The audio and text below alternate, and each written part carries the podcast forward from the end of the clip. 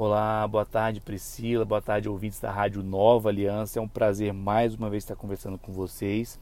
Hoje nós vamos falar um pouquinho sobre o diabetes. Continuando esse mês de novembro, novembro azul, é o mês de conscientização do câncer de próstata e também do diabetes.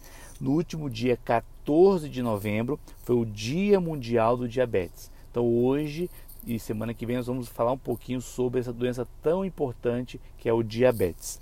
Então, o diabetes ele pode ser causado pela produção insuficiente de insulina ou mesmo uma má absorção da insulina.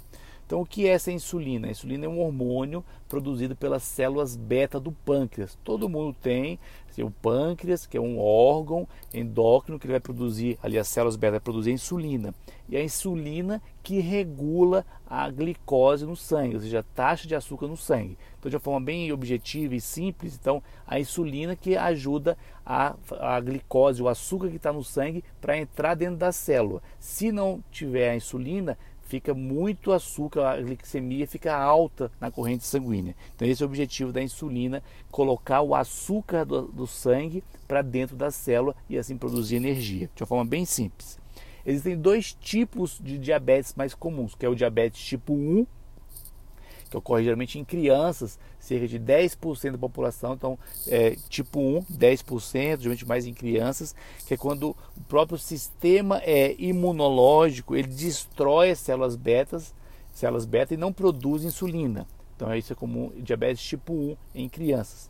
Já o diabetes tipo 2 é bem mais frequente, cerca de 90% dos casos, ocorre geralmente em adultos ele produz insulina, mas produz uma quantidade pequena e também a ação da insulina é, não é de uma forma adequada. Então, é diabetes tipo 2 que ocorre sobretudo nos adultos. Uma mensagem importante que a gente tem que passar aqui é que muitas pessoas hoje, não só no Brasil, mas no mundo, têm diabetes e não sabem. Então as pessoas têm diabetes e não sabem. Por quê? Muitas vezes é, o diabetes só vai apresentar os sinais, sintomas, estágios avançados da doença. Então, por isso é importante procurar o médico, fazer um check-up anual, mesmo não sentindo nada.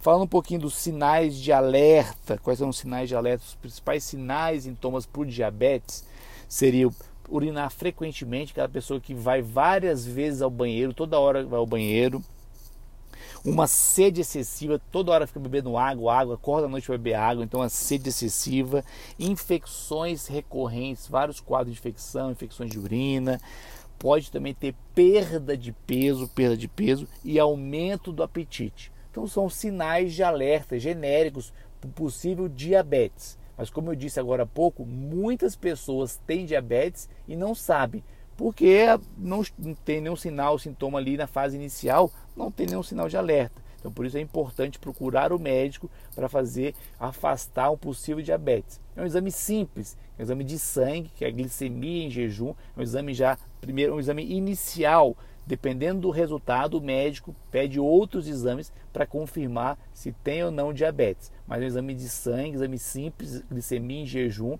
e dependendo do resultado, o médico vai poder avaliar com mais detalhes.